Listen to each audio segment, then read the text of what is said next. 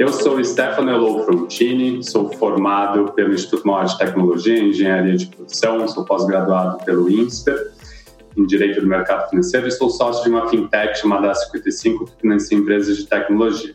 Sou membro do IFL há dois anos e sou gerente de dois projetos, um é um podcast comentado pelo Cesar e o outro é o livro, tema hoje aqui do evento. Está aqui comigo na live o Ariel Meller. O Ariel é diretor de formação do Instituto, também formado pela Mauá em Engenharia de Produção. O Ariel tem MBA pela GV e é diretor industrial da Adatex, líder na produção de fios de alta tecnologia.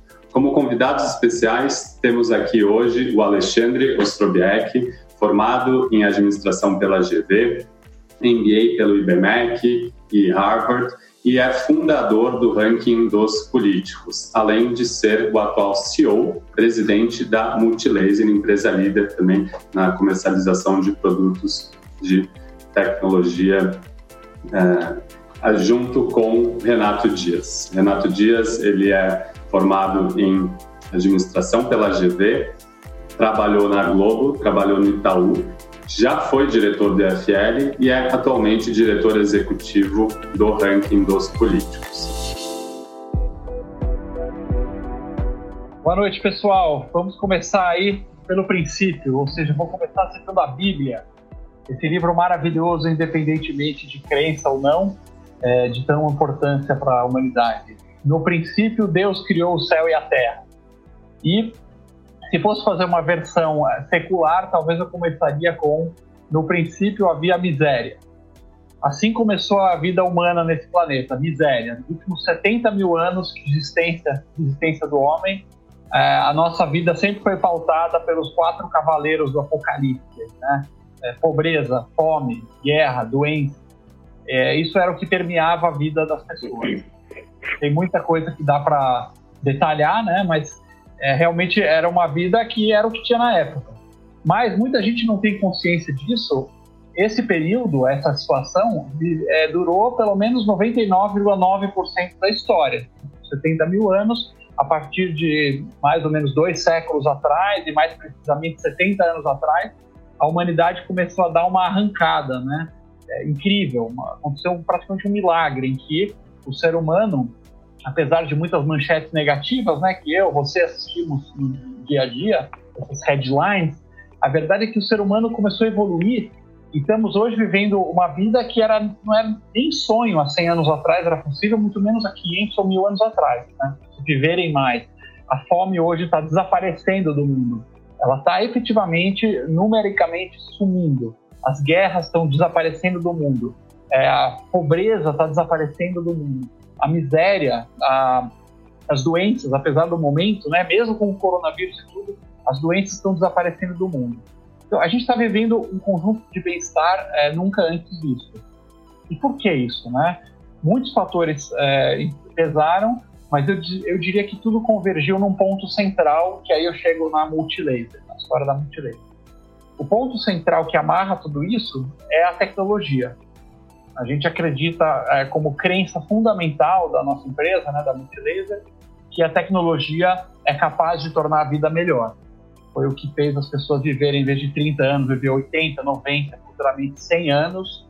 Foi o que fez a produção de alimentos multiplicar exponencialmente e acabar com as previsões catastrofistas de um mal, por exemplo, né, de que o mundo ia morrer de fome. É, a gente se comunicar melhor, viver melhor, trabalhar melhor, tecnologia. E aí está a forma, o motivo de ser da Multilaser. Inclusive, o nosso slogan é Multilaser, sua vida multimelhor. Nós existimos para levar tecnologia para todo o Brasil de forma acessível, né, produto bom, bonito, barato. É, e isso é a razão de existir de tudo que a gente faz. É uma empresa de produtos de consumo, empresa 100% brasileira.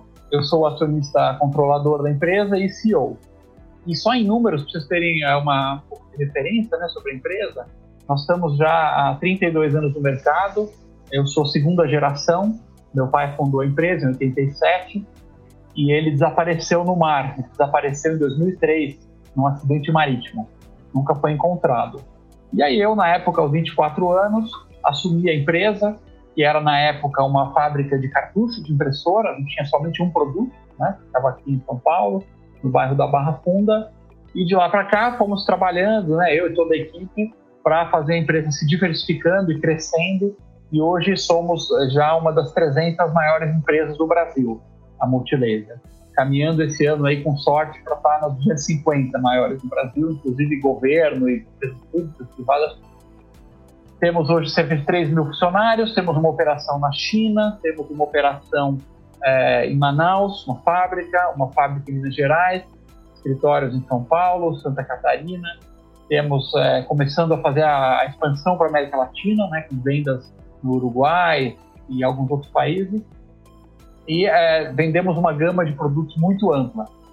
Muita gente conhece os mouses, né, os teclados da Multilaser, um pendrive. Sempre alguém tem alguma coisa da Multilaser em casa, reparando ou não. Mas temos outras é, 14 marcas do grupo que o pessoal às vezes não, não associa né, diretamente, mas, por exemplo, a marca Astro de produtos de esporte, a marca Multikids de brinquedos, a marca Multikids Baby de produtos para puericultura, marca Pulse de caixa de som. Então, são muitos produtos de consumo, sempre amarrados pelo fio condutor da tecnologia acessível. Isso é vendido através de mais de 80 mil pontos de venda em todo o Brasil, o que faz com que a gente tenha uma operação bastante intensa e complexa. Então, quando eu falo de tecnologia, eu estou falando de dois vetores, né? Um que é o vetor do produto, produtos de tecnologia que são é, de uso né, para a população, e o método de venda também muito abraçado pela tecnologia, né? a forma que a gente trabalha, é, a nossa equipe de vendas, a nossa equipe de promotor em campo, os consumidores, tudo isso é permeado por muita tecnologia e a gente está sempre aprimorando o nosso processo de venda, né? a nossa, o nosso veículo, o nosso carro de corrida para fazer esse produto chegar. Então, eu estou falando de um RP adaptado para as nossas necessidades, um RP que está casado com aplicativos criados pela Multilaser para consumidor, para vendedor, vários sistemas proprietários que envolvem muita automação. Tudo isso é, compõe a Multilaser e a gente tem crescido bastante aí nos últimos anos, né? A gente está chegando aí perto de é, 3 bilhões de faturamento bruto esse ano, enfrentando a pandemia, diria com bastante sorte. Acho que a casa estava relativamente arrumada, né, quando a gente é, entrou no, nessa pandemia e também estamos num ramo pouco afetado. Então, isso é uma questão de sorte. Né? Muitas vezes podia estar, por exemplo, no ramo hoteleiro, a gente estaria ferrado. Né? No ramo de restaurante, é, que é um ramo que sofreu mais. Mas nós somos fabricantes de notebooks, né, de laptop, de produtos para casa, temos uma linha grande de cozinha, aspirador, coisas que o pessoal está usando bastante. Então a gente está com bastante resiliência, é a maior parte do nosso negócio. Então por isso que eu fiz essa viagem na maionese da Bíblia para a tecnologia, mas achei importante conceituar o que está por trás da nossa empresa. Né? Essa ideia muito forte de que a vida das pessoas melhora e que a gente tem que puxar é, a humanidade para frente através da tecnologia. Com certeza. Muito obrigado, Alexandre. Passo para vocês agora o Renato Dias. Renato, conta para a gente agora um pouquinho então da história do ranking dos políticos, que foi esse projeto, o quanto vocês impactam aqui a sociedade dos brasileiros. Legal. Primeiro agradecer mais uma vez o convite.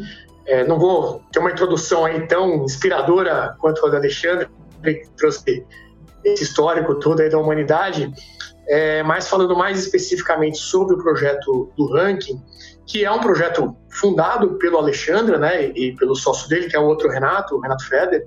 É, eu estou à frente do ranking desde 2017, né, é, e até a minha passagem pelo IFL foi muito importante é, para chegar no ranking, eu vou contar um pouquinho mais à frente, mas eu acho que o que a gente pode destacar na questão do pioneirismo desse projeto são dois, é, dois fatores principais, né? É, o primeiro é que é atuar diretamente é, lá onde está o poder, né, na, que, que, consome todo o dinheiro aí dos tributos, dos pagadores de impostos, né? Então a ideia de ter um projeto que atua lá dentro do Congresso é o efeito multiplicador que isso traz, né? Então você tem vários projetos sociais aí e filantrópicos que são muito bacanas, mas geralmente eles têm um, alcance mais limitado. Você pode ajudar um hospital, uma escola, o que é muito legal, mas acaba atingindo menos pessoas, né? O alcance não é tão grande quanto se você conseguir influenciar a aprovação de uma lei ou a revogação de uma lei, por exemplo, é, isso atinge milhões e milhões de pessoas e pode ter aí um, um impacto no longo prazo realmente que vai fazer a diferença. É, gosto até de lembrar sempre a reforma da Previdência, por exemplo, já é uma, era uma é, briga antiga já dentro do Congresso. Ela chegou a ser votada no, no governo Fernando Henrique, mas não foi aprovada por causa de um voto. Né? Faltou um voto para aprovar lá atrás. Então, você vê, se, se houvesse um projeto como esse desde lá de trás, um, uma pressão maior, vários outros projetos, né? não só uma coisa isolada, talvez a gente já tivesse superado esse problema há muito tempo. Lembrando ainda que teve um, um deputado na época que votou errado, ele se confundiu, em vez de votar sim, votou não, e a gente perdeu aí muito tempo. Então, uma questão é, é essa coisa de atuar lá dentro do, do, do, do coração, né, onde tá, as coisas estão sendo decididas, e a outra questão é que a, a ferramenta de um ranking, né, usar um ranking é algo também muito inovador e pioneiro na política. E hoje em dia, com tecnologia, como o Alexandre falou muito, e no nosso dia a dia a gente sempre está utilizando listas dos melhores, rankings para escolher qualquer coisa que a gente vai comprar ou vai consumir, né? Você tem listas de universidades, você vai comprar um celular, você entra no site, vê lá a avaliação dos outros usuários, quantas estrelinhas tem aquele produto, você vai no Reclame Aqui. Né? Então, se para é, comprar qualquer coisa, mais simples que seja, a gente é, usa esse tipo de ferramenta, por que não, então, um ranking de políticos? Então, essa foi a grande sacada também. Você causa um, um incentivo positivo né, entre aqueles que estão sendo avaliados. Então, eu quero ser sempre o melhor do meu estado, né? eu quero ser a referência é, para quando o eleitor for pesquisar, for é, consultar o site do ranking. Então, isso acaba tendo realmente um, um, efeito positivo nesse sentido, e também a ideia de você separar o joio do trigo, né? Você dizer que ninguém presta, que só tem político ladrão, é muito ruim. Você acaba afastando pessoas boas é, da política, pessoas que porventura poderiam se interessar em se candidatar e participar da política. É, a partir do momento que você consegue fazer ali uma avaliação, e eu vou entrar um pouquinho no detalhe de como é feita essa avaliação, é, essa pessoa pode mostrar ali que ela tem um selo de qualidade, né? um, um, um órgão ali é, isento que está dizendo que ela está fazendo um bom trabalho e ela pode mostrar isso é, para justificar e para dizer que ela faz um bom trabalho dentro da política. E acho que até hoje, né, a gente está aí nesse burburinho, a gente acabou de ter uma notícia bem impactante, ainda mais para nós do IFL, que temos um ótimo contato com esses dois secretários que estavam no governo até há poucas horas atrás, que são o Salim Matar e o Paulo Ebel, que acabaram de pedir demissão. A gente está ainda no impacto dessa notícia, né? E eu acho que até a trajetória deles também fala muito sobre o pioneirismo, né? Que são dois caras que estavam a vida toda na iniciativa privada é, e decidiram se, se dedicar a participar de um projeto como esse, de ir para Brasília, abrir mão de tudo, e que hoje, justamente hoje, é, tomaram essa decisão. E aí a gente tem uma lição do quão difícil é você mudar esse estado de coisas, né? É, então, é, a importância é, de um projeto como o IFL, o Ranking dos Políticos e outros projetos nesse sentido de disseminar esses ideais é justamente para que a gente possa ocupar mais esses, esses espaços. E a gente teve uma prova hoje que ainda não está suficiente. Né? A gente ainda tem muita dificuldade, a barreira ainda é muito grande para conseguir realmente mudar as mentes dos brasileiros é, e dos congressistas e tudo isso, porque a gente até conversou um pouco mais cedo, o Ale disse bem, Brasília acaba sendo um reflexo da nossa sociedade, né? Então, eu acho que hoje a gente está muito melhor do que já esteve há um ano, que estava melhor do que estava há três anos, que estava melhor do que estava há cinco anos. Mas ainda é muito longe de algo que realmente venha a ter uma mudança significativa. Então, é, o nosso projeto é, é uma dessas frentes para tentar chegar lá. E agora, entrando mais um pouco no detalhe de como ele funciona, a gente avalia o desempenho de senadores e deputados federais, então é o Legislativo Federal, né, Congresso lá em Brasília, e para isso a gente utiliza basicamente quatro critérios, tentando ser sempre o mais objetivo possível. A gente avalia desde o mais simples, que é a presença deles nas sessões deliberativas, né, então quem falta perde ponto. é, o quanto eles gastam de cota parlamentar e, e verba de gabinete, então os mais econômicos também recebem pontos no ranking. É, os processos judiciais, então aí a ficha limpa conta, né? aquele que não responde a processos, que não tem condenações, ele não perde nenhum ponto, né? a gente acha que é uma obrigação, quem tem problemas perde pontos no ranking.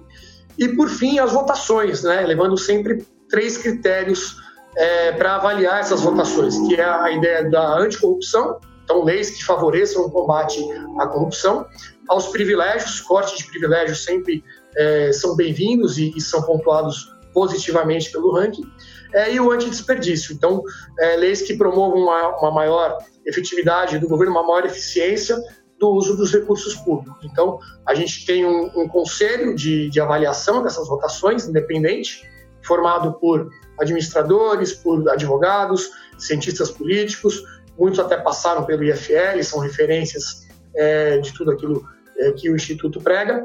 É, e aí, baseado nessas avaliações, a gente vai pontuando é, os políticos da maneira como eles se posicionam nessas votações. E aí é importante dizer o seguinte: essa avaliação é sempre feita de acordo é, como o parlamentar vota e não quem vota, né? Como vota e não quem vota. Para dar um exemplo prático do que eu estou dizendo, a gente pegar a votação do fundão eleitoral, o famoso fundão de 2 bilhões de reais, que foi votado no final do ano passado, é, nós tivemos, por exemplo, a bancada 100% da bancada do Partido Novo votando contra o fundão. Era de se esperar, pensando aí na agenda que eles têm, né, de, de, de maneira de ver as coisas e do uso do dinheiro público. Mas, por outro lado, o PSOL também. 100% da bancada do PSOL votou contra o fundão eleitoral. Então, todos os deputados, tanto do Novo quanto do PSOL, ganharam pontos nessa votação. Então, a gente deixa claro que o partido é, a qual você faz parte não interessa. Interessa você votar seguindo essas três bandeiras que eu comentei da anticorrupção, antidesperdício e antiprivilégio. É, então a gente faz um trabalho também muito forte de educação política, né, nas nossas redes sociais. É, quando eu entrei no ranking em 2017, é, os seguidores estavam em torno de 400 mil, um pouco mais do que isso. Hoje nós já temos mais de 2 milhões e meio de seguidores, contando Facebook, Instagram, é, Twitter, YouTube, é, temos grupo de WhatsApp, enfim, todas as, as maneiras aí de se comunicar é, nas redes sociais. Então aumentou bastante esse alcance e a gente procura sempre é, que emite uma opinião, um posicionamento, justificar, explicar o porquê daquilo. Né? Por que, que nós somos apoiamos privatizações, por exemplo, que foi aí um dos motivos, um dos, o principal motivo da saída, por exemplo, do Salim de hoje, né? Ele está insatisfeito com o ritmo das privatizações. A gente explica que a, a privatização ela acaba entrando até nesses três critérios, né? Ela diminui é, a chance de corrupção, ela diminui o desperdício e ela diminui os privilégios. Né? Então, é, é, sempre a gente apresenta um posicionamento e traz o porquê é, de apoiar essa medida. E aí, aos pouquinhos, a gente vai tentando passar essa mensagem e quanto mais pessoas entenderem esses conceitos e, concordarem, às vezes discordar, questionar a gente, é sempre muito bom. É, eu acho que o efeito prático mais relevante que a gente está tendo atualmente com esse trabalho é que, é, a partir de um certo momento, os deputados e senadores passaram a nos procurar. Então, no início, é, lá atrás, há dois anos, eu ia a Brasília, batia na porta do gabinete de cada um, me apresentava, falava: olha, está aqui, sou o Renato do Ranking dos Políticos, a gente faz esse trabalho, papá. É, e essa, essa mão se inverteu, né? É, essa procura se inverteu bastante nos últimos tempos. Então, sempre que vai ter uma votação importante no Congresso, eu recebo mensagens de assessores, de, dos próprios deputados e senadores, muitas vezes, é, querendo saber qual é a orientação do ranking para aquela votação. Né? Então, é, a gente vê as, as, orientações dos partidos oficiais, né? quando vai ter alguma votação, ah, o PSDB orientou sim, o PT orientou não, o Novo orientou tal coisa, e temos também a orientação do ranking. Né? A gente está tentando criar uma bancada do ranking, ainda não é muito grande, mas está cada dia maior. E eu posso dizer que a gente já conseguiu fazer a diferença em algumas votações. Deputados, às vezes, principalmente aqueles que não são os mais ideológicos, que não têm uma agenda ali muito comprometida para um lado ou para o outro em algumas, algumas matérias, o incentivo de estar bem colocado no ranking pode ser a diferença dele votar a favor ou contra determinada matéria. Pode ser aquele voto que faltou na reforma da Previdência no, no, lá atrás, é, pode ser virado numa situação como essa. Então, é, isso mostra que na prática a gente está conseguindo é, mudar alguma coisa é, e aí aos pouquinhos construir esse tijolinho para ajudar é, nessa transformação. É, eu acho que esse episódio de hoje, de hoje, novamente, repito, mostra que há muito a, a ser feito, a gente tem que ocupar esses espaços no, nos influenciadores, é, dentro do governo, temos que participar dentro do governo cada vez mais, é, e nada melhor do que o IFL, um evento como o Fórum do IFL, para transmitir essas ideias e incentivar cada vez mais é, as pessoas a ocuparem esses espaços que durante décadas foi ocupado por outras pessoas que têm pensamentos diferentes e hoje a gente está na situação que está. Então eu encerro por aqui é, e vamos aí partir então para o bate-papo e as próximas partes aí do nosso, do nosso debate. Obrigado. É, o negócio é o seguinte, a gente foi pego de surpresa com, com o que aconteceu hoje, né? Acho que ninguém esperava, foram notícias um pouco chocantes, a saída do, do Paulo Ebel e do Salim Matar, que eram pessoas é, exemplares no governo, pelo que eles exerceram e fizeram. É, e eles lutavam por uma coisa que realmente é favorecer o ambiente é, para o surgimento de pioneiros. Acho que não era, não era o objetivo final deles, mas logicamente que um ambiente desburocratizado, com uma, uma máquina estatal desinflada e com empresas eficientes, favorece o surgimento de pessoas e empresas pioneiras. Então, eu queria saber um pouco de ambos, você, Renato, como você vê o que aconteceu hoje, né, no, no, no contexto de pioneirismo, né, como isso afeta é, o surgimento ou a possibilidade de, de, de, surgir novos pioneiros ou novas empresas pioneiras. E, e também gostaria da visão, é, depois eu gostaria da visão do Alexandre, de, de, de um empresário, é, CEO de uma, de, de uma empresa, né, como é que ele, como é que ele enxerga essa, essa situação toda?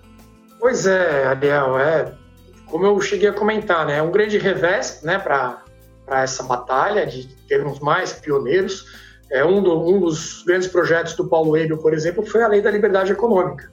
Né? Então, você é, facilitar ali a, a vida do empresário, você tirar a necessidade de alvarás, muitas vezes completamente desnecessários, é, você está incentivando essas pessoas a poderem produzir mais, criar empresas. Não é à toa que o Brasil está lá em, em, nos últimos lugares desses, desses rankings, novamente os rankings, né? De, de ambiente de negócio, a gente não tem prêmio Nobel, a gente tem pouquíssimas patentes, tudo isso está inserido nesse contexto é, que essas pessoas estavam ali tentando mudar.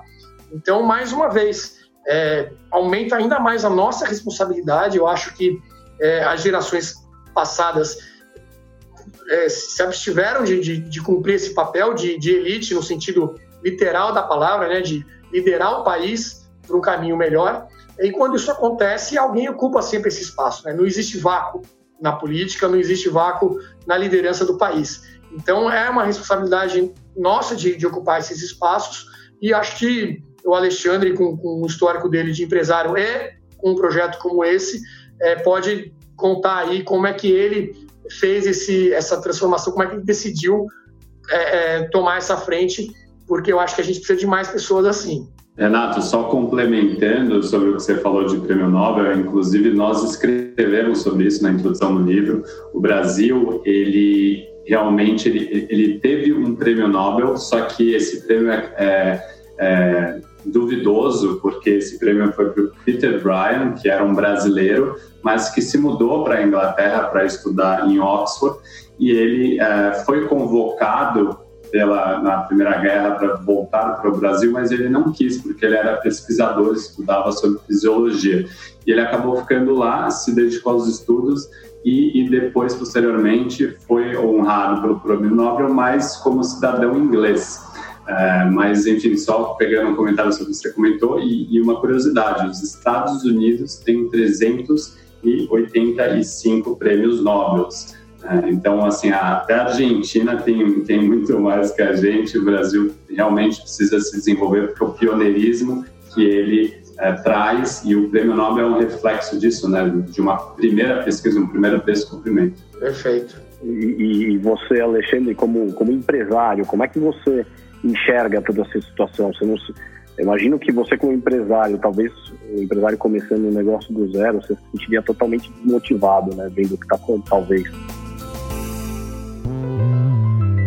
Engraçado, é bem paradoxal falar disso, Ariel, porque eu tenho dois chapéus aqui, estou abrindo o coração mesmo, né, para todo mundo que está assistindo. O meu chapéu de hoje, né, na situação atual, de grande empresário nacional, que já é um bicho, digamos assim, adaptado à selva, o meu, o meu chapéu de, de, de bicho nacional acaba sendo favorável para a empresa no sentido de que a quantidade de concorrente que esse tipo de situação espanta, né? imagina, eu sou, uma, eu sou um fabricante nacional, a quantidade de empresas chinesas abandonaram o Brasil horrorizadas com esse ambiente nos últimos 10 anos, é que nem você perguntar, por exemplo, um grande banco, que eu não vou citar o nome aqui, mas digamos dois. Imagine dois bancos fictícios gigantes, um vai começar com a letra B e o outro com I, mas que eu não vou citar o nome aqui. Você perguntar para o cara, você prefere o Brasil uma selva complexa ou você prefere o Brasil um paraíso liberal? Do ponto de vista do Alexandre Cidadão, eu acho que é uma notícia terrível. E eu, eu realmente acho uma notícia terrível porque a gente está acirrando essa selva anti-empresa mas você acaba é, elevando barreiras de entrada e tornando o mercado mais fechado para quem já está aqui, quem já é grande. Então, como país, como projeto de país, é terrível. Né? Se eu tivesse num cargo público, eu iria é, tentar lutar contra isso. Mas sempre tem um ganhador e um perdedor. Então, é, nesse caso, o que, que, ficou como ganhador né, com essa, essa saída? Uma visão de país, né, uma visão de Estado, que pode ser resumida, digamos, três, três possibilidades, né? o liberal ele quer o governo como um árbitro que se retrai da economia, que não fica jogando o jogo, que deixa as empresas livres, o empreendedor livre para construir, para crescer. Talvez a pessoa com uma, pegada mais socialista, progressista, ela vai querer o Estado mais regulador, regulando não só a partida da corrida, mas o final também, para garantir que todo mundo chegue junto, né? Os liberais, talvez eles querem que a, os cidadãos saiam na corrida juntos. Vamos tentar equilibrar a partida, né? Todo mundo tem uma partida igual. O socialista ele quer ter, ele quer controlar a chegada, para todo mundo chegar no final. E o que a gente viu hoje com essa saída é um terceiro modelo, que é o modelo prevalecente do Brasil, que é o Estado, né, a máquina, enquanto servidora da própria máquina.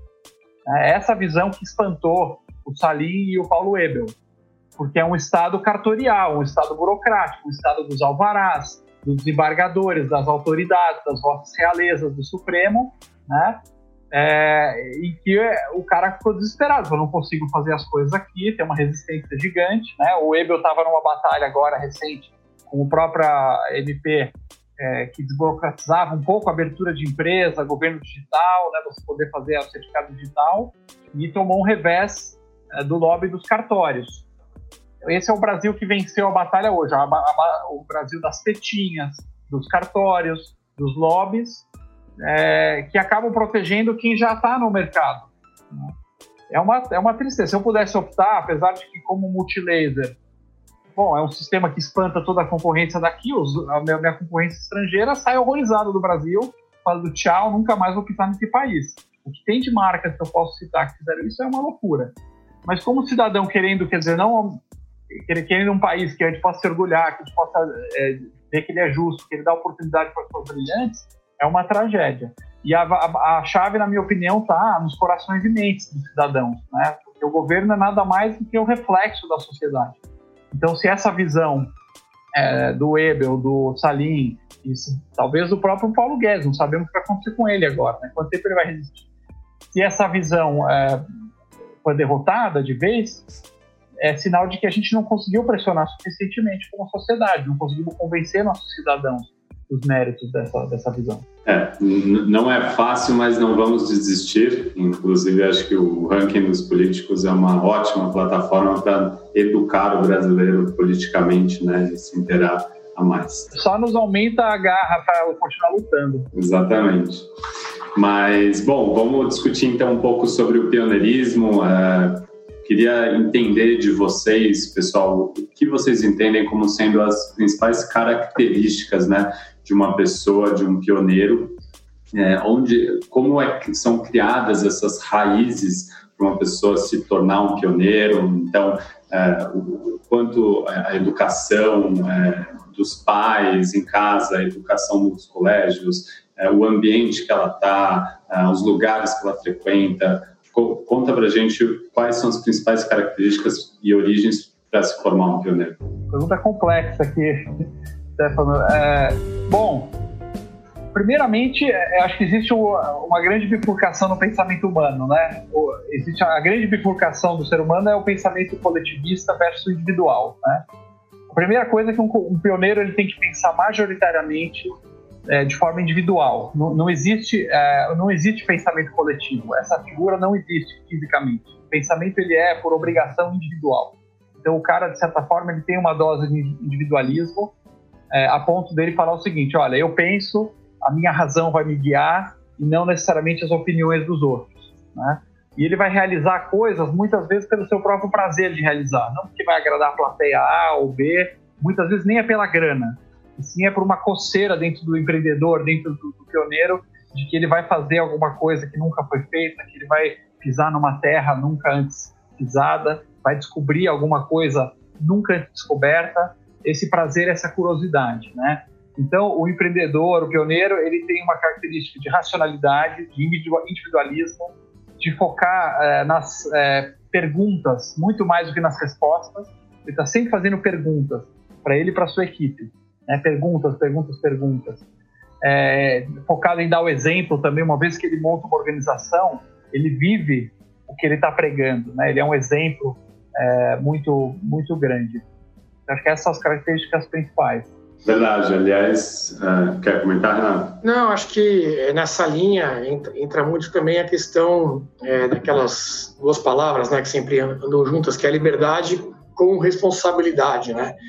Então, o, o pioneiro, ele sempre precisa ter a liberdade para botar suas ideias em prática, mas também ele precisa arcar com as consequências, né? Então, ele vai ter tanto o ônus quanto o bônus, ele vai ter a, os, os, louros de, de ficar com aquilo que ele que ele é, se arriscou a, a, procurar. Então, por isso que é, é, importante um ambiente de negócios em que a pessoa consiga ter essa segurança, né? Até falando de segurança jurídica. Por que, que eu vou me arriscar? Por que, que eu vou colocar o meu dinheiro, o meu tempo, o meu trabalho em algo que eu não sei se depois poder usufruir? Olha o cachorro latindo aqui. Então, é, eu acho que isso faz parte também, né? Da, dessa, você vai estimular esse pioneirismo num ambiente em que você tem é, essa segurança que vale a pena se arriscar, porque senão é muito mais fácil você ficar numa zona de conforto, numa zona segura e não vai sair é, do lugar. E outra coisa, a necessidade muitas vezes faz o pioneirismo, né? Um dos artigos eu escrevi sobre o Elon Musk, ele buscou ambientes que facilitassem o desenvolvimento dele. Ele, para quem não conhece, ele é nascido na África do Sul, ele é um, enfim, um outlier, um gênio, mas ele buscou é, ir atrás de uma grande potência, ele se mudou para o Canadá e depois para os Estados Unidos à procura de um ambiente que facilitasse o, enfim, acompanhasse a genialidade dele, o crescimento. Assim como estavam comentando da, da raiz e da influência nos costumes na, na própria família dele, era uma família é, extremamente aventureira, uma família que tomava risco que influenciou ele quando jovem. Mas só fazendo um comentário aqui. Não, então só terminando aqui o raciocínio, eu ia terminar é, fazendo o link com uma outra campanha o IFL fez recentemente, que foi a do John Galt, né? Do, do livro A Revolta de Atlas, que conta justamente a história. Você de... participou, inclusive, né? Participei, né? E, e, e, e, traz justamente isso, né? Os pioneiros ali trazendo inovação, trazendo é, prosperidade. E quando você tem uma sociedade que, em que todo o ambiente é formado para você sugar né, dessas pessoas e proteger certos grupinhos, é, você acaba desestimulando isso e, e, os pioneiros vão embora desse lugar. Então, acho que é, esse papo também tem muito a ver com essa campanha recente que, que a gente fez aí, ressaltando esses valores da revolta de Atlas, né? Legal, legal. Agora, pensando assim, como tentando imaginar quais essa questão de, de, de, dores, né, que o Stefano mencionou, que um pioneiro pode ter. É, então, na verdade, assim, a gente tem todo o contexto de, de, de, pioneirismo. Quando você tem uma ideia pioneira, você vai colocar em prática um, uma ideia que você teve, você tem um processo e esse processo você passa por uma série de dores, né, dores de crescimento, é, enfim. E eu gostaria que você, Renato, começasse exemplificando é, no, no, ranking dos políticos, que, que, ao meu ver é uma iniciativa pioneira, é, qual foi uma dor muito marcante? O que, que você enxerga como assim as principais dores de, de, de, um pioneiro num processo pioneiro? Eu acho que no, no ranking a gente tem uma a nossa maior dificuldade é conseguir uma maior escala, né? Atingir mais pessoas, se tornar ali uma ferramenta de referência é, para as pessoas que queiram consultar os políticos. Então, qual é o nosso sonho? Qualquer pessoa que veja uma notícia sobre um deputado ou senador que queira ter mais informações, ela vai pesquisar no ranking, vai olhar lá é, como é que ele está sendo avaliado e isso ter a credibilidade é, de que é um trabalho bem feito. Então, muitas vezes a gente cai na armadilha ali de, de tentar é, colocar algo ali populista, que chame a atenção, que seja algo que ganhe bastante like, que ganhe é, uma, um alcance maior, mas, por outro lado, a gente vai perder em qualidade, vai perder em credibilidade no longo prazo. É, essa é uma, é uma é, dor que a gente tem que lidar sempre. Outra questão é o funding, então, nós somos uma ONG, né? então a gente tem é, todos os recursos utilizados no projeto são vindos de doações né, de pessoas físicas, tanto dos fundadores como de outras pessoas que acreditam no projeto, e a gente não consegue vender esse produto, né? A gente não consegue botar ele um serviço, botar um preço, é, mesmo principalmente para os partidos ou para os políticos que estão sendo avaliados, não faria sentido nenhum. Então, o, o nosso crescimento também ele acaba batendo nesse teto que é a nossa capacidade de conseguir fundos é, para investir em marketing, para investir em, em, aumentar a nossa equipe, é, é algo que a gente tem que usar muita criatividade para aumentar. E quando acontece, mais uma vez, usando o exemplo do que aconteceu hoje, é, talvez seja um, um chamado né, para que as pessoas percebam a importância é, de a gente investir nisso, de tomar é, essa iniciativa e pode ser usado até fazer desse limão aí uma limonada e mostrar, olha, gente, enquanto a gente não aumentar a nossa presença lá dentro, aumentar a nossa influência, vai ser muito difícil vencer essa batalha. Entendi. E você, Ale, que você como empresário, durante o seu crescimento, que você passou de uma empresa que fazia um produto para uma empresa com vários segmentos, vários produtos e 3 mil funcionários, é, isso é, foi um processo, sem dúvida, pioneiro. Acho que você migrou para essa parte online, é, talvez uma das primeiras empresas que estava tão focada nessa, né, nessa parte online. O que, que você sentiu de dor? O que, que você entende como sendo as principais dores de um pioneiro? Não, a, o pioneiro ele passa por etapas, né? Digamos assim, três etapas mais importantes. À medida que a empresa vai de uma pessoa para muitas, milhares. A primeira é que é quando você é o empreendedor individual, você tem que fazer as coisas. Ou que você está inventando um produto, está né? Tá lá na garagem, é o famoso, é, toda aquela mitologia, né? Imagina o Bill Gates na garagem, é, pensando, codificando os primeiros DOS, ou o Steve Jobs com o sócio dele na garagem também fazendo Mac. Então você sabe fazer muito bem. E aí essa é uma fase importante. Geralmente você tem um problema de caixa muito grande, você tem um foco grande, você não tem problema de alinhamento, porque está tudo na sua cabeça, mas você tem que ser um cara que gere caixa muito bem, você é um hunter, você tem que ir atrás das oportunidades, ninguém quer falar com você, você tem que ficar batendo na porta, pedindo. Em algum momento, a sua, o seu empreendimento ele vai para uma segunda etapa, em que você deixa de ser o fazedor e você passa a ser um líder, né? E aí você vira um gerente, você tem uma equipe, cinco, seis caras, sete caras, dez pessoas, doze no máximo, não é direto. Você começa a liderar pessoas. E é frustrante, porque você vai pensar que ninguém sabe fazer tão bem quanto você, vai falar, daqui que eu faço. E aí fica sobrecarregado, começa a descarregar na equipe, é, todo mundo fica pé da vida, começa a perder gente, e a sua empresa começa a crescer e aí o problema que era de caixa que você não tinha para fazer seus projetos passa a ser muito mais grave, porque nessa fase você começa a se alavancar. Você crescer, você precisa devorar muito caixa, cair em banco, começa a trabalhar só para banco. Então é muito estressante essa fase. É, e você ainda está como hunter, você tem que ir atrás. Em um determinado momento, começa a empresa a ficar mais madura, vai ficando maior, né, se tudo der certo, e você deixa de ser um líder, você passa a ser um líder de líderes. Então você não está mais chefiando as pessoas que fazem, você chefia as pessoas que chefiam. E é também muito desafiador esse papel. É, e além disso, é, você começa a não ser mais um hunter, você não vai atrás, você passa a ser um filtro de oportunidades. Então, hoje na Multilaser, a gente é mais um filtro, as pessoas nos procuram. Né? O tempo inteiro tem é, produtos para lançar, tem coisa, gente oferecendo coisa, oferecendo negócio. Então, mais importante do que a gente ir atrás e bater na porta e, e, e caçar negócios é a gente saber avaliar muito bem as oportunidades, separar o que é fria do que está dentro da nossa estratégia, né? pensar na execução. Vai ficando fases diferentes com diferentes desafios. É claro que faz parte do amadurecimento chegar nisso, né? É o objetivo chegar. Mas às vezes você fica com um pouco de. É, sente um pouco falta, né? Daquela coisa de você é, criar os novos negócios. A gente acaba tendo que filtrar um mundo de coisas, fica até com dor de cabeça de tanta tendência e começa a pensar no que, que vai ser disruptivo contra nós, então começa a pensar o que, que vai nos derrubar, e aí você tem uma decisão muito importante, que é você enfiar a cabeça num buraco né, e negar a mudança, ou você abraçar a mudança. Que é fácil falar, mas abraçar a mudança muitas vezes envolve destruir o seu próprio negócio. Né? Como você citou aí, ele é o, o e-commerce. Né? A gente é baseado em loja física, nosso, nosso business é baseado em vender para lojas físicas. Com a vinda do e-commerce, a gente poderia enfiar a cabeça no buraco ou abraçar de vez, mesmo que isso ameace o negócio principal. Mas eu acho que se é possível fazer, alguém vai fazer. Então a gente tem sempre a tendência, nós temos a filosofia de abraçar a novidade, né? Não queremos ser uma blockbuster aí, esperar o cara que vai nos comer.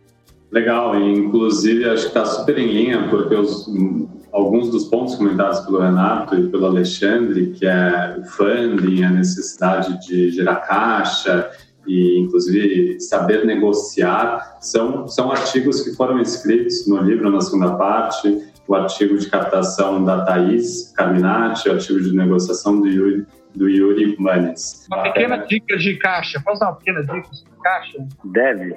Deve. Da minha experiência, não sou dono da verdade, só do que eu observei, eu fiz GV, né, MBA depois, não sei o quê, Harvard, curso, curso de finanças, e você tem que pegar o seu caixa para você ter o caixa otimizado, né? Muito caixa é ineficiente, é, dívida você tem que equilibrar, porque dívida é mais barata que capital, então você vai calcular, tem toda aquela técnica, né? Calcular o, o WACC, a sua, seu nível ótimo de caixa e dívida. Minha opinião, se você é empreendedor, joga tudo isso no lixo. Cara, quanto mais caixa, melhor. Quanto menos dívida, melhor. Foge de banco, igual o diabo foge da cruz.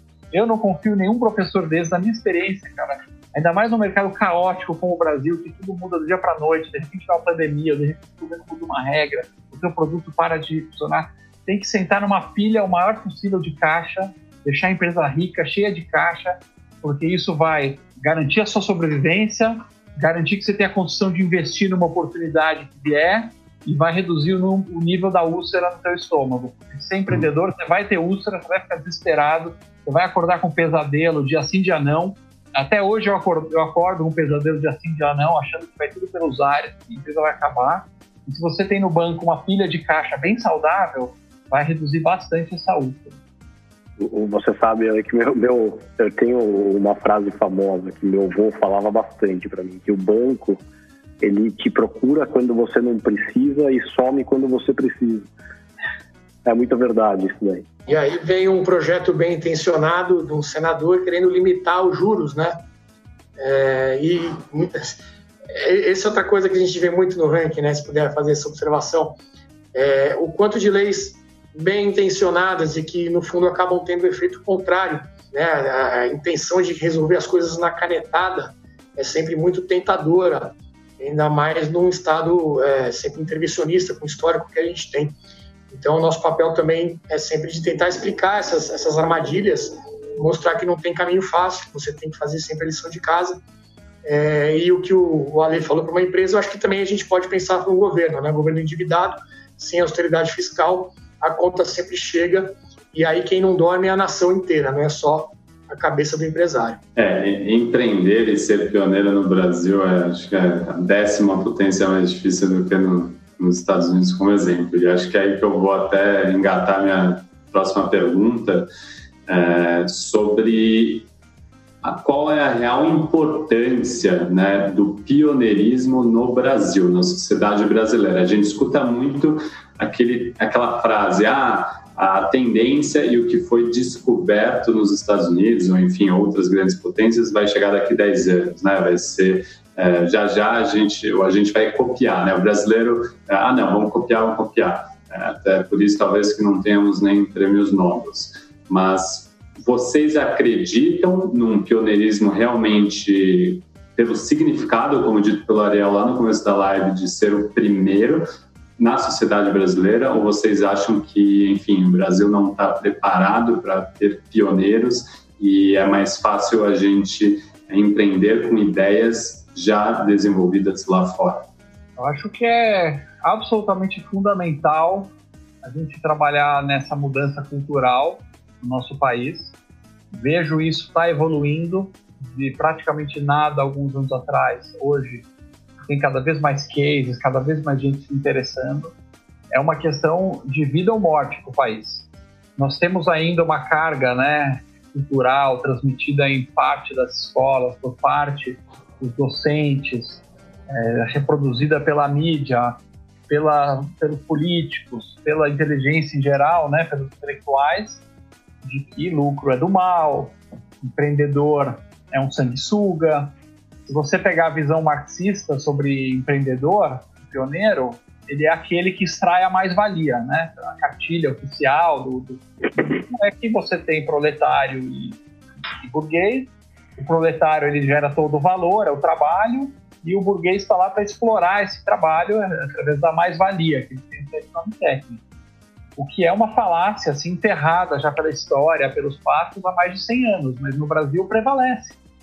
Se você fizer uma pesquisa aí na rua, não vão responder com essas palavras técnicas, mas muita gente vai responder com a ideia do patrão explorador, do empreendedor. Nem usa essa palavra empreendedor, né? um empresário ganancioso, faz foro com o governo e tal. Se a gente não virar isso, é que, é que nem a gente tentar ganhar uma corrida sem motor. Né? Nós estamos numa corrida mundial em que o carro Brasil está sem motor e o, você vai tentar colocar um motor, a galera cai xingando.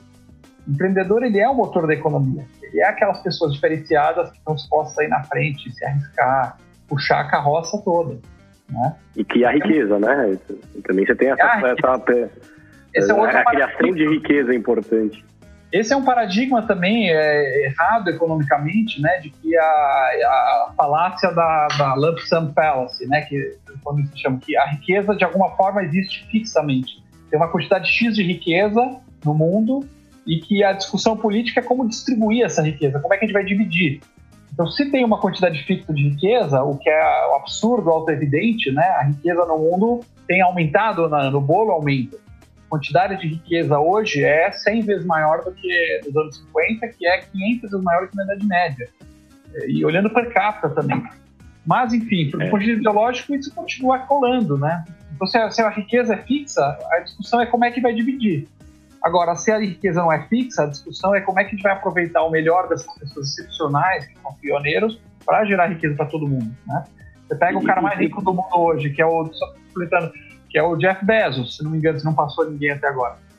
É, quem que ele explorou, afinal? De quem que ele tirou para fazer a Amazon? Me fala um, me explica, eu gostaria de perguntar para um colega aqui comunista, me mostra um dólar que saiu do bolso do proletário para ir para o Jeff Bezos. Não tem. E que, que, tipo de discurso você acha que, que, que existe?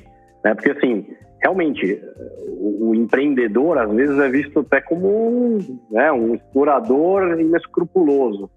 Quando, na verdade, o empreendedor pioneiro é aquele cara que gera oportunidade, gera riqueza, é aquele cara que, ao longo dos, dos séculos, diminuiu a pobreza extrema, criou condições para alimentar o mundo com 8 bilhões de pessoas. Então, N exemplos. Qual o discurso que você acha que existe que impera para que o empreendedor, o pioneiro, seja visto, às vezes, de uma maneira tão negativa, principalmente no Brasil, né? é aquilo que você falou, se você for numa rua, na, na rua e perguntar para alguém qual é a visão, é, talvez a gente seja uma etapa pré-criminosa, né, que é, o empreendedor. Então, é, qual é o speech, o discurso que está por trás disso? Por que, que, por que, que não pode ser o inverso? Na sua visão, por que, que no Brasil não é o inverso? Tá, vamos lá então, Ariel. Boa pergunta. Primeiro, a, a resposta mais óbvia para mim é que o, o discurso coletivista é, se você olhar com pouca profundidade, ele cola muito mais rápido, né? Então, assim, por que, que tem pobreza no mundo? Ah, eu posso explicar que a pobreza é o estado natural do ser humano, né? A pobreza é o, não é que nada causa a pobreza, a pobreza é o estado natural do ser humano, que causa a riqueza, que é um negócio incrível que apareceu no, aos 48 do segundo tempo da humanidade, né? É, esse conjunto super delicado de livre mercado, de ciência, de pensamento científico, de individualismo, tudo. Enfim. Então, a primeira pergunta, por, por que, que o pessoal pensa o que pensa? Bom, pensa o que pensa porque é cola de forma rápida, né? Como é que eu vou melhorar a vida dos pobres? Ah, vamos pegar o bilionário pegar o matar. Tem, inclusive tem um artista que ele publicou isso. O cara falou: vamos pegar os 10 maiores bilionários, matar os caras, matar, como se fosse besta de sacrifício, e distribuir entre a população vai acabar o problema. Existe um analfabetismo econômico. Agora, dá para argumentar se, se, a gente chegar e pegar a pessoa, mostrar pela lógica, né? Olha, é o seguinte, imagina que você é um sapateiro, né? você é o criador de sapatos. Você é o cara que tem o sonho de criar uma sapataria. Você desenhou os sapatos de forma que as pessoas uh, amem esses sapatos. Você estudou o assunto, você passou suas noites varando pensando nisso. Você vendeu teu carro, tua geladeira, se endividou, pegou tudo que você tem para investir na sua fábrica de sapatos. E você liderou uma equipe, você ralou, você é, botou todo o dinheiro, arriscou seu nome, sua reputação, seus bens, você vai perder tudo se for mal, você está tomando todo o risco do negócio. E aí, como é que você vai dizer que esse cara que é um empreendedor, ele não merece, ele não tem um papel aí? E todo a, toda a vantagem, toda a riqueza foi produzida pelo sujeito que está costurando a sola lá. Quer dizer, essa, essa argumentação do lado coletivista, ela é auto-evidente, se você puder mostrar pela lógica volta ao ponto inicial que vocês me perguntaram, né? O que, que, que diferencia o empreendedor? É a razão, o uso da razão. Então a gente tem que usar a razão em tudo. Na hora que você mostra é, de forma racional, olha, o, o, empreendedor ele tem um papel fundamental. É, é, absurdo você dizer que a mão de obra é a única coisa que tem valor. Não é que ela não tem valor, ela tem muito valor, mas ela é uma parte. Vocês não acham que isso já está tão evidente é, que a própria, a própria esquerda já mudou o discurso e hoje ela parte muito mais um ataque é, na questão identitária, né? Então, negros e brancos, homens e mulheres, héteros e, e gays. É, eu acho que essa, esse discurso da mais-valia, do operário explorado, é claro que ele ainda existe, mas eu acho que é, a, a questão está tão auto-evidente, sei lá, se a gente voltar lá atrás, desde que caiu o muro de Berlim, o comunismo ali em, em termos econômicos realmente não deu certo, é, e eu acho que a estratégia deles mudou para essa questão de você dividir né, a sociedade. Então, eu acho que a verdadeira divisão que existe é entre os que produzem, né, os que geram riqueza, e aqueles que estão tentando, de alguma forma, é, frear isso, se aproveitar disso, sejam os que estão dentro do sistema, é, dentro da, das estatais, ou qualquer coisa que seja. É, então, eu acho que essa discussão até ela mudou um pouco. É, o embate ao capitalismo, ao, ao livre mercado, eu acho que hoje ele está cada vez mais para essa questão identitária, e, e, ou de ecologia, ou qualquer outra coisa que, que apareça, do que propriamente dito aquele, aquele discurso antigo do Marx, de dizer que a classe que produz é, a tudo pertence, né? Que era, eu, eu não sei se vocês concordam comigo. Então, eu concordo, no sentido de que a esquerda saiu desse debate. Tanto é que nós, no ranking, nós estamos desesperados querendo fazer um debate sobre reforma tributária. A gente já tem do lado liberal uma penca de gente super preparada, louca para fazer. Nós queremos um cara progressista, um cara de esquerda. Estamos que nem louco caçando no PSOL, no PT, no PSB, em todos os partidos. Eles não vêm conversar, eles não sentam para conversar desse assunto. Então, eu acho que o cara abandonou o debate justamente para não conceder esses pontos. Ainda, ainda existe o pensamento na, na área econômica, é, de esquerda, mas você não vai ver o cara indo, indo à frente para dar a cara ao tapa e propor medidas comunistas aí de plano quinquenal e tal. E sim, eles é, foram para um lado do discurso identitário. As pautas de grupos, de minorias, tomaram totalmente a voz. Se você quiser falar desse assunto, né, vamos falar de desburocratização, vamos falar de livre mercado, vamos falar de combate à corrupção. O, o pessoal tende a não vir para a mesa, não vão vir para a mesa, e vão é, se negar o debate e falar: isso aqui é papo de coxinha, isso é papo de reacionário, não vamos falar desse assunto. O que é ruim, porque na verdade o assunto não vem, a, não aflora e para a população em geral continuam os velhos preconceitos e esse monte de teses é, anti liberalismo. É, mas, mas esse embate interessa muito a quem, né? Aos políticos, a, a, aos que integram a máquina pública em geral, porque enquanto eles estão lá, é, até mesmo como você mencionou recentemente no começo do evento, você mencionou das tetinhas, né? Como eles estão lá recebendo salários, uns penduricalhos, tal. Então, para eles, acho que interessa essa, essa, esse constante embate do, do polo negativo com o polo positivo, enquanto todo mundo estava se batendo nessa discussão do menos, menos e mais, eles estão lá é, é, como se fossem né, aderindo ao sistema e se aproveitando do sistema, né? Isso é, é, super complicado. Como é que você sai disso daí, né? Se eu fosse um parasita do governo, é o que eu mais ia trabalhar. Se eu fosse um parasita estatal, o que eu mais ia trabalhar é para ver as redes sociais pegando fogo, bolsonarista, conservador, com comunista, um cara falando do, do racismo, outro Golden Shower, do Bolsonaro, toda, essas, toda essa cortina de fumaça e mantendo as tetinhas intactas. Né? A história econômica do Brasil é um país, uma, uma república de tetinhas, com as mais diversas tetinhas, né? A do cartório, a do artista, a do jornalista, a tetinha é, de tudo que você pode imaginar, é, a, a, dos desembargadores, a dos procuradores, a tetinha do auxílio paletó e a galera pagando aí por isso, especialmente mais pobres. E aí eu acho que o, o, pioneirismo do brasileiro, ele acaba sendo o grande problema dele é a, a questão da produtividade desse pioneirismo. Eu acho que a gente tem muitos pioneiros aqui, mas o cara tem que ser pioneiro para pensar como ele vai ser mais eficiente dentro do manicômio é, tributário que nós temos. Então o cara vai ter que ter uma ideia lá que ele vai mandar o produto para Manaus, depois ele vai para Curitiba, depois vai para o céu. Ele não está pensando em produzir algo novo, algo inovador, algo que realmente vai, vai trazer uma, uma novidade, uma diferença para o pro projeto dele, para o processo é, da fábrica dele. Ele está pensando em como se livrar, está inovando, está sendo pioneiro para ver como se livrar dessa loucura de ambiente que nós temos aqui.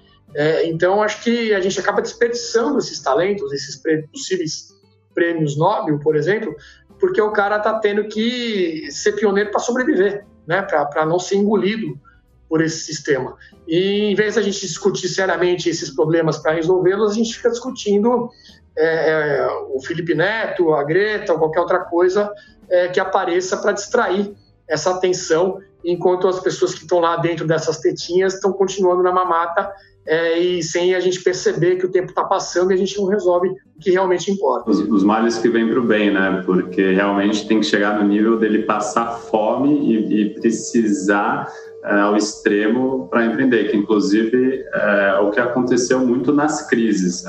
Durante a crise de 2008, a crise de 2014, Lava Jato, e a crise atual, é, foram os momentos de maior crescimento do índice de, de criação de empresas enfim, empreendedores pioneiros. É, realmente tem que chegar ao extremo para fomentar, criar ideias e buscar criar valor. Ariel, quer passar mais uma pergunta? Na verdade, assim, a gente está chegando no final do nosso tempo aqui e eu queria abrir um pouco para as perguntas que estão chegando do, do chat. Acho que a gente tem mais um tempo aqui que a gente pode colocar as perguntas. Então, estou recebendo aqui por, por WhatsApp as perguntas que foram postadas no chat. E eu vou ler aqui para vocês e a gente vai, vai debatendo sobre elas. Então, tem uma pergunta aqui do Rogério Sasso, é, que é o seguinte: pegando o gancho de vocês, outro preconceito que inclusive vocês citaram é que, assim como falam que o empreendedor é mal visto por buscar também o lucro, os bancos e principalmente as cooperativas de crédito sofrem com isso. Pois o que argumentam é que os mesmos sempre são do mal mas a realidade é outra. Assim como a situação dos empresários, gostaria, eu gostaria que, que vocês argumentassem sobre isso. Então, talvez você, ler começando por você. Tá bom, vamos lá. Escala do mal, né? O ranking do mal no Brasil. Políticas identitárias, né? Se você não pertence a esse grupo de minoria, você é automaticamente culpado por uma série de crimes do passado. Se você não pertence a essa orientação sexual também, ou esse gênero e tal, etc. Se você não pertence a nenhuma dessas, você é empreendedor, empresário, mais malvado ainda. E aí tem o malvado maior, que é o rei dos malvados, que é o banco. Né? Nada é tão gostoso quanto detonar os bancos. É, não contribui em nada para isso que o Brasil é tem as, uma das maiores taxas do mundo para consumidor, né?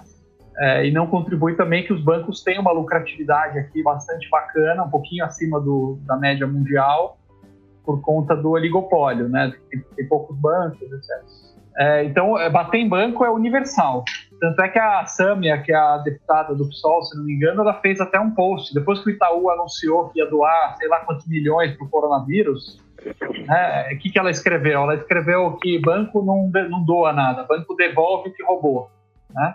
Quer dizer, é, é o ápice da. Esse é o Estado. Esse é o Estado, mas ela está sofrendo ao, ao, Itaú, no caso. Né? É, agora, um banco ele é regido pelas mesmas regras de qualquer outra empresa. Ele tem a questão dos custos dele, da margem, e a gente sabe que a, o lucro do banco ele é cerca de 14% do, do valor total da, dos juros, mas existem outros custos muito maiores. Por exemplo, é, impostos sobre os juros dá mais de 25%. Então, para cada um real que o banco lucrou, foi um real e meio de imposto que o governo cobrou em cima disso. Então, quando você está pagando muito juro para esse banco malvadão, todo mundo adora detonar o banco, mas ninguém menciona que mais do que o lucro foi para o próprio governo bancar as suas tetinhas, tudo que já falou. E pior ainda, 38% dos juros vai para cobrir inadimplência. Ou seja, por que, que o juro no Brasil é alto? Porque, um, tem pouco banco. Dois, o, o imposto é altíssimo, a inadimplência é cavalar, é quase impossível você cobrar uma dívida, as regras não, não ajudam, você não consegue executar dívida, se você executar vai para o judiciário, os caras não conseguem julgar, então os bancos têm que cobrar taxas altas para é, cobrir esses, esses combos. E por que, tem pouco banco no Brasil? Né?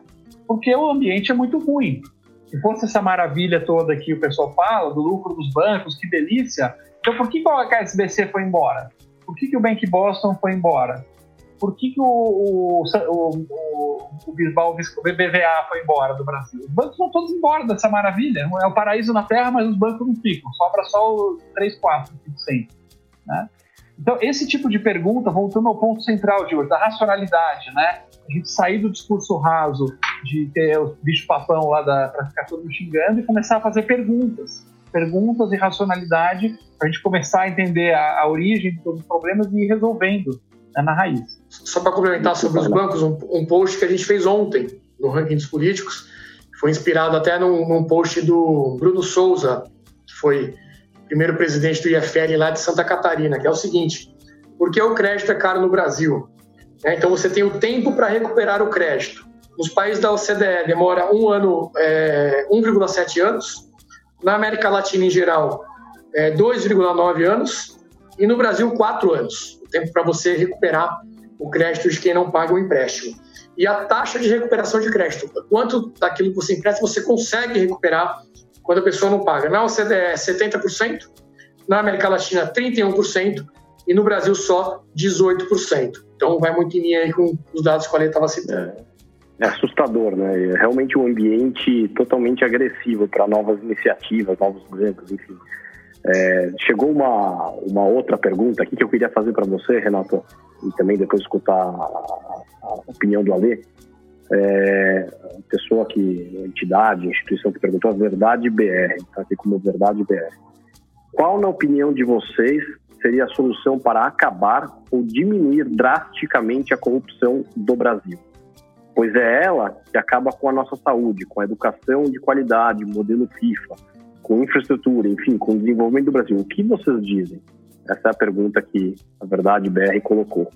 Eu acho que a questão da, da, corrupção é você. Não adianta você atacar o sintoma, né? Você tem que tentar sempre atingir a causa dela, né? Não dar oportunidade dela acontecer. Então, por exemplo, uma privatização de uma Petrobras, você não teria petrolão, né? Você não teve um problema de corrupção como esse na Vale, que foi privatizado é, você abrir o mercado, não ter os oligopólios, não ter ali as agências reguladoras. É, sempre que você tem ali alguém carimbando, definindo quem pode quem não pode fazer algum serviço, você abre espaço para corrupção. Agora, tem até uma conversa que a gente já teve dentro do ranking, que é um pouco polêmica, inclusive. O Adriano Jantur, que é um cara que fala muito disso também. O custo da corrupção, do cara que desvia o dinheiro, que bota o dinheiro na mala, lá o GEDEL, esse pessoal todo, se você pensar o quanto que é desperdiçado ou o quanto que está dentro da lei né, e, que, e que gera privilégios, ele é muito pequeno. Né? Então você tem ali monopólios, você tem desonerações, você tem empréstimos subsidi subsidiados que custam muito mais, bilhões e bilhões a mais até do que a própria corrupção. É óbvio que a gente tem que atacar a corrupção, é óbvio que tem que ter os mecanismos é, é, de combate e de, principalmente, como eu disse, evitar a oportunidade para que a corrupção aconteça. Mas eu acho que essa questão daquilo que é legalizado, né, aquilo tudo que a gente viu com o BNDES nos governos anteriores, é, liberação de, de dinheiro para ditaduras, é, os campeões nacionais, tudo isso tem um custo que, se você for colocar ali na ponta do lápis, é até muito maior do que o que se pede com a, a corrupção raiz, né? Aquela coisa do cara que bota o dinheiro na cueca. Então, eu acho que a gente tem que abrir um pouco também essa, essa ideia de perceber o quanto que é necessário você reformar esse Estado realmente. Por isso, até essa, essa é, é, atitude dos dois secretários de hoje de não terem mais paciência de esperar tanto privatizações e reforma administrativa. Privatizações atacando o exemplo que eu dei aí de corrupção das estatais e a reforma administrativa atacando os privilégios que são legalizados, que estão dentro da lei, mas que custam muito mais até do que a, a corrupção em si, e você roubar dinheiro e botar é, dentro do bolso. E você, Ale, que, que você, qual que é a sua visão sobre isso? Eu concordo plenamente. Verdade BR não é verdade. Não é verdade que o maior problema do Brasil seja a corrupção. Agora estou revelando aqui verdade BR. Ah, não, vocês estão defendendo corrupção? Não, não estamos, deixando bem claro. Nós achamos que tem que ser atacado com muita força. Você vai atacar drenando o pântano, número um, e combatendo a impunidade, né? botando a galera na cadeia. É, as duas coisas estão hoje é, em xeque nesse governo atual. Né?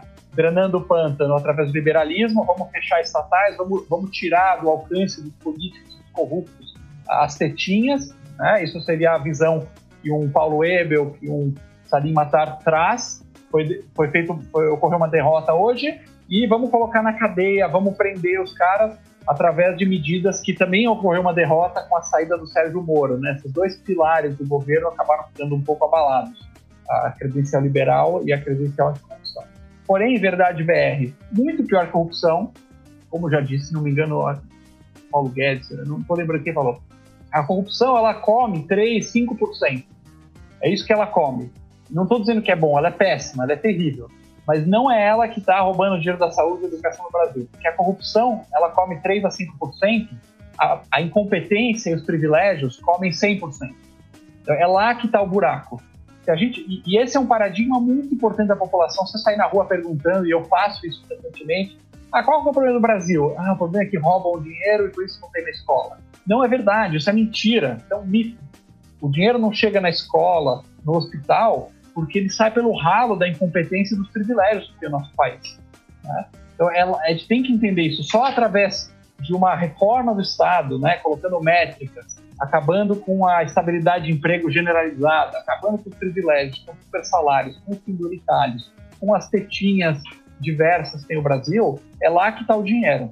O maior exemplo disso é o orçamento da educação, né? No Brasil, que não falta dinheiro para a educação. Se você pegar aí o índice até dos países mais desenvolvidos, o quanto do, do PIB, do orçamento do governo é gasto com educação, o Brasil está ali no topo. E uhum. nos rankings de educação nós estamos sempre lá embaixo. Não é roubalheira. Gastamos em porcentagem do PIB mais do que a Inglaterra em educação. Ma mal gasto. Gastamos mal. Gastamos mal. É, temos tempo mais para uma última pergunta do Tomás Botelho. Alexandre, você comentou sobre o episódio da morte do seu pai em uma circunstância adversa de exploração. Na minha visão, essa é a forma raiz do pioneirismo, porém nem sempre é vista como uma ação virtuosa, às vezes sendo confundida com o egoísmo. No aspecto do liberalismo, egoísmo e pioneirismo são virtudes essenciais para o desenvolvimento da sociedade. Poderia elaborar como essas duas características foram, de certa forma, desvirtuadas e por que são importantes tanto no aspecto do indivíduo como em termos de sociedade? Caramba, deixaram a mais difícil no é. final aqui. Já dizia Adam Smith, né, voltando para os clássicos, que não é da generosidade do padeiro que você vai esperar a sua própria, própria sua próxima refeição, e sim do seu interesse, do alto interesse dele, de sua família. Né? E esse cai um pouco naquela questão que a gente falou sobre as respostas rápidas, né? É, a, o coletivismo, progressismo, esquerda, chame como quiser, ela, ela dá respostas muito confortantes muito rápidas. Sobre, ah, vamos, vamos, vamos fazer uma sociedade igualitária, vai ser lindo, todo mundo vai ter abundância, vamos dividir. mas a prática é um inferno na Terra, né? Porque ela, ela prevê uma, ela tem uma premissa, a premissa coletivista, se for parar para pensar a fundo, é de que você não é dono de si mesmo. No fundo, você é uma, uma besta de, de carga da sociedade. O seu esforço, o seu suor, a sua inteligência, a sua criação, segundo essa lógica, ela não pertence a você para aproveitar os frutos disso. E mesmo você poder doar, se você quiser, né? Eu, eu, eu, ganho dinheiro com a minha empresa, eu dou bastante dinheiro, me dá muito prazer doar, mas porque é uma escolha minha. O, o ponto fundamental é a escolha, né? Esse, esse, é o ponto central. O coletivismo ele prevê que você, é, como dizia o lema né, do socialismo, a cada um, de cada um segundo a sua capacidade, a cada um segundo a sua necessidade. Esse é o slogan bonzinho que os nossos jovens de 16, 17 anos recebem de uma parcela aí do, dos docentes, né, como uma coisa linda. Mas você parar para pensar, é, é um inferno do mal absoluto, né? Quer dizer, se eu tiver mais capacidade, eu tenho que trabalhar mais e mais e mais, tenho que a última gota do meu esforço seja sugada e para cada um segundo a sua necessidade, ou seja, a vida vai ser distribuída, os bens vão ser distribuídos não por valor, não por troca de, de, de, de valor, e sim por gritos de necessidade. Então, é, vamos abrir aqui. Eu, te, eu, tenho na minha casa uma geladeira e vai entrar um cara aí no limite, né? Na, na lógica limite. Vai entrar um cara e vai falar: Olha, você me dá sua geladeira porque eu preciso mais que você. E aí eu grito: Não, não, eu preciso mais que você. Aí o cara grita: Não, mas eu preciso mais. Começa uma gritaria de quem precisa mais até o momento em que, inevitavelmente, você vai arbitrar isso com uma arma na cabeça de alguém. Alguém vai puxar uma arma, botar na cabeça e falar, querido, vamos, vamos Vamos fazer o seguinte: você me dá a tua geladeira, senão você leva uma bala na cabeça. Na real, é isso, é aí que, que termina a história. É assim que termina todas as histórias de coletivismo. Porque se você não vai trocar através de valor, né, olha, eu produzo geladeira, se você produz sapatos, eu quero o seu bem, você quer o meu, vamos chegar a um acordo, eu vou te entregar valor, seja o meu trabalho, a minha criação, meu esforço, eu sou um médico, eu vou te dar uma consulta, você é um arquiteto, vai projetar para uma coisa. Se eu não entregar valor para o outro e vai pressupor uma troca livre em que os dois saem melhor, se os dois não saírem melhor, alguém vai falar não, não troco, né? Essa é a beleza da liberdade. Só existe dois caminhos no mundo: ou a liberdade ou a tirania. E o, o, o coletivismo ele convida a um terceiro caminho imaginário que só existe na mente doentia de quem leva isso ao pé da letra. Pegando esse, esse gancho do, do coletivismo, você tem aquelas pessoas que sempre sai aquelas manchetes no jornal, tipo, ah, vários milionários se juntam e são favorável à taxação de grandes fortunas. É, não tem coisa mais absurda que isso. Se a pessoa tem grande fortuna e ela resolve, ela, se ele é um milionário, tem grande fortuna e ele quer doar, então ele doa por livre espontânea vontade, não precisa taxar. É, então é, é isso do, do, coletivismo e da obrigação de você ingressar nesse coletivismo. Né? Então é uma coisa é. até meio contraditória. Agora, em algum momento, assim, você vai ter que decidir entre certas, vai ter certas decisões morais, né? Eu, por exemplo, não, não me considero um libertário, não me considero um anarcocapitalista. Entendo a lógica do ANCAP, por exemplo. Eu sou um cara, no fundo, apesar da conversa, eu me considero um cara mais de centro. Talvez de centro, levemente liberal.